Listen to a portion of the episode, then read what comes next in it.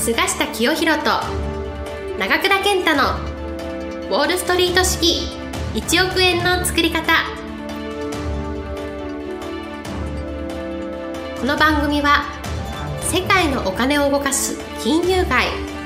ウォールストリートで世界トップクラスの実績を残した菅下清宏と累計1100万部の本を売り上げ多くのベストセラーを作ってきた長倉健太がお金にまつわる話から稼ぎ方勉強法人脈の広げ方金融リテラシーの身につけ方などすぐに役立つ知識をお伝えしていきますそれでは今回の番組をお楽しみください。本日も、えー、菅下清弘先生に、えー、お話を伺いたいと思います、えー、先生よろしくお願いいたします。よろしくお願いします、え今日はですね、え菅下先生も、え場所が大事と、はい、まあ、それは住む場所とか、えまあ、行く場所とか、はい。まあ、いろいろあると思うんですけれども、えー、その、え場所が、え大事、え環境が大事みたいなお話をですね、はい、え本の中でされてると思うんですけれども、えこの辺についてはお伺いしたいんですが。はいはい。まああのねこれはもうどなたにだっても一番大事なね場所ですね、はい、ええまあ、あのどこまずどこに住むか、はい、どこに住むか。それはもう環境のいい空気のいいところで、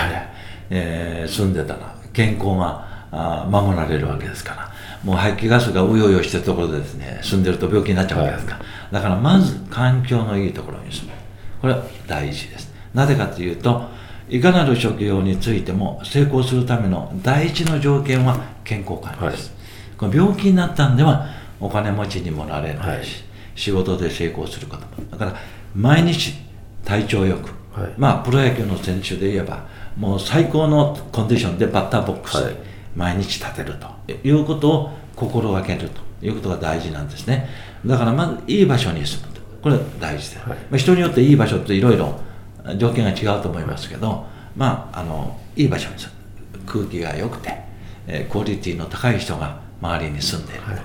い、できるだけいい場所に住むで2つ目はですねやっぱアクセスがいいところに住むと、はい、まあ、仕事をしてるとその会社まで2時間もかかる、はい、それと往復で4時間、これ時間っていうのはこれ取り戻せないんですよね、お金はまだ損したら頑張ったら取り消せますけど自分がこの消費した時間っていうのはもう永遠に返ってこない、はい、もう毎日毎日の時間の管理がすごい大事だ、うん、だから私も成功する人の3条件って言って、はい、1に健康管理、はい、ね、2に時間の管理、はい、3に場所の管理と。これがもう一番大事なんですよ、はい、ええ、なのでこの2つ目はできるだけアクセスのいいと、うん、まあすでに社会人だったらあの食住接近、はい、これはベストだと思いますね、はい、これが、まあ、あの場所の2つ目に非常にいい条件ですね。で3つ目はですね最初の方で言いましたけどこの周りにいい人が住んでるような、うん。えー、環境のところね、はい、これがシリコンバレーなんですよ、はい、えー、だからシリコンバレーに住んでるだけでそこの起業家はチャンスがあったわけですよ、はい、隣の人がですねあのいわくを立ち上げた とかいうことになっちゃうんですよ。これはだからね学校でもそうでしょ教育でもそういい学校に入るなぜかって。これはあの偏差値高いところに入っていい会社に入ると思ってたら間違いだいい学校これいい小学校いい中学校いい高校に私入るべきだと言ってるんですが、うんはい、これなぜかというとそのいい学校にはいい人が集まってるの。で、はい、ええ、その後々もすごく自分の同級生が首相になったりする。んです。簡単に言えば、えアメリカなんか特にそうですです。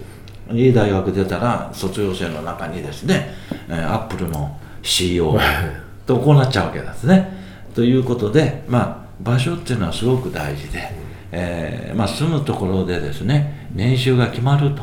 い。う本がアメリカで出てるぐらいなんですよね、はい、なのでその住む場所働く場所、はい、それからもう一つは普段自分がいろいろ動く場所、は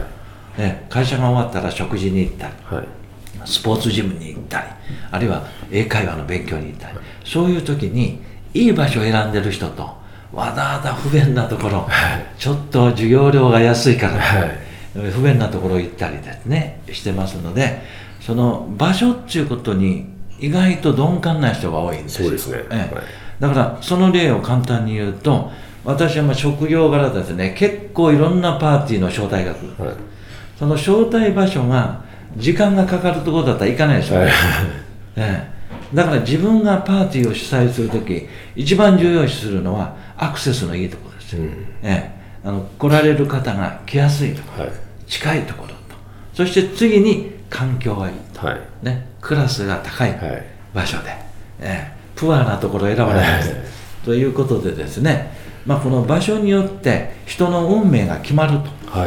言ってもいいぐらいなんですよ、ええ、その場所ってねいい学校に入る方もそうだし、えー、ロケーションのいい場所で住む、うん、いい会社に入る。もうそれだけでもですねその人の人生が大きく左右されるんじゃないかということでですね、えー、場所というものをもっと重要視した方がいいんじゃないかな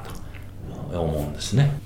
まあ、学校っていうのはあると思うんですけれどもなんか日本だと僕は最近思ったのがですねなんか本屋さんが結構ちゃんとある場所がやっぱりいいかなと思ってまして、ね、やっぱりそこにやっぱりそのそれなりの人たちがいるっていうことになるのでそうですね、えー、だからいい書店があったり、はい、あるいはあのいい図書館があったりね、はいはい、その本を読むっていうのが非常に僕大事だと思うんですよ、はい、この場所が大事っていうのはそのその書店があるとか、はい、あるいは図書館があるとかあいうことも含めて、自分のなんていうかなこの教養、はい、そのレベルが高まるような環境のところに住むっていうのは大事だと思うんですよね。そうですね。いい学校があるとか、まあ、大きな図書館がある、大きな書店があるとか、はい、やはりその、まあ、前ちょっとなんかの記事で見たのが、やっぱりこう、実家育った家になんかたくさん本があるかで、まあ、その子の人生が決まるみたいな。なるほど、ね、書いてあったりとかして。いや、もうそうかもしれないですよ。本が一冊も置いてない家庭に育つのとね、はい、全然違うと思うんですよ、はい、あの本もそうですけど例えばその家庭に、まあ、なんとか伝書というのは全部揃ってるような家庭のこと。それからあの小さい時からクラシックとかね、はい、ねジャズを聴いてる、音楽と書籍のある家庭環境に育った人は運命がいいと思うんです、はい、えー、例えば私はもうあの本読むの大好きなんですけど、はい、若い時から、はい、えー、気分転換にハードボイルド小説を読むんですけど、特にあの「新宿ダメ」っていうね、小説が大好きで読んでるんですけど、もうそのまま「新宿ダメ読んだか」って周りの人に言ってたら、その作家の大沢有正さんに、はい、えー、45年前に夜お会いする機会があって、今でもあの交流していただいて。定期的に夕食をね、ご一緒にしてるんですけども、まあ、12月忘年会2人もやるんですけど、その大沢有正さんの、まあ、バイオグラフィー、はい、えー、自叙伝的なものがエッセイで出てるんですが、はいその中にもね書いてるんですしご本人からも聞きましたけど、はい、あの大沢さんの父上っていうのは新聞記者だったんですね、はい、えー、中日新聞から。それで家にはねもう有名な本全書全部揃ってたんです、でそれを彼はもう小さい時から読みまくった あんまり本読むので本読まないで勉強しろと。言って怒られたらしい、それでもう超一流作家です、やっぱそうなります、えー、えー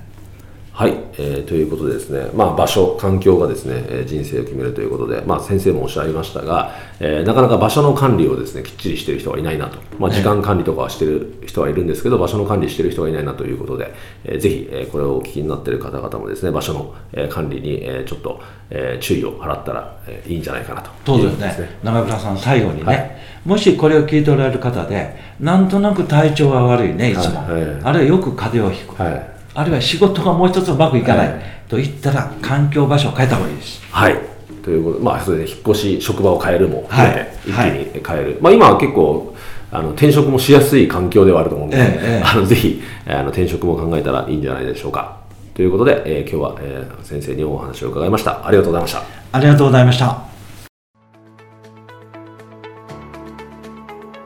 本日の番組はいかがでしたか？この番組は毎週お送りしております次回も楽しみにお待ちください。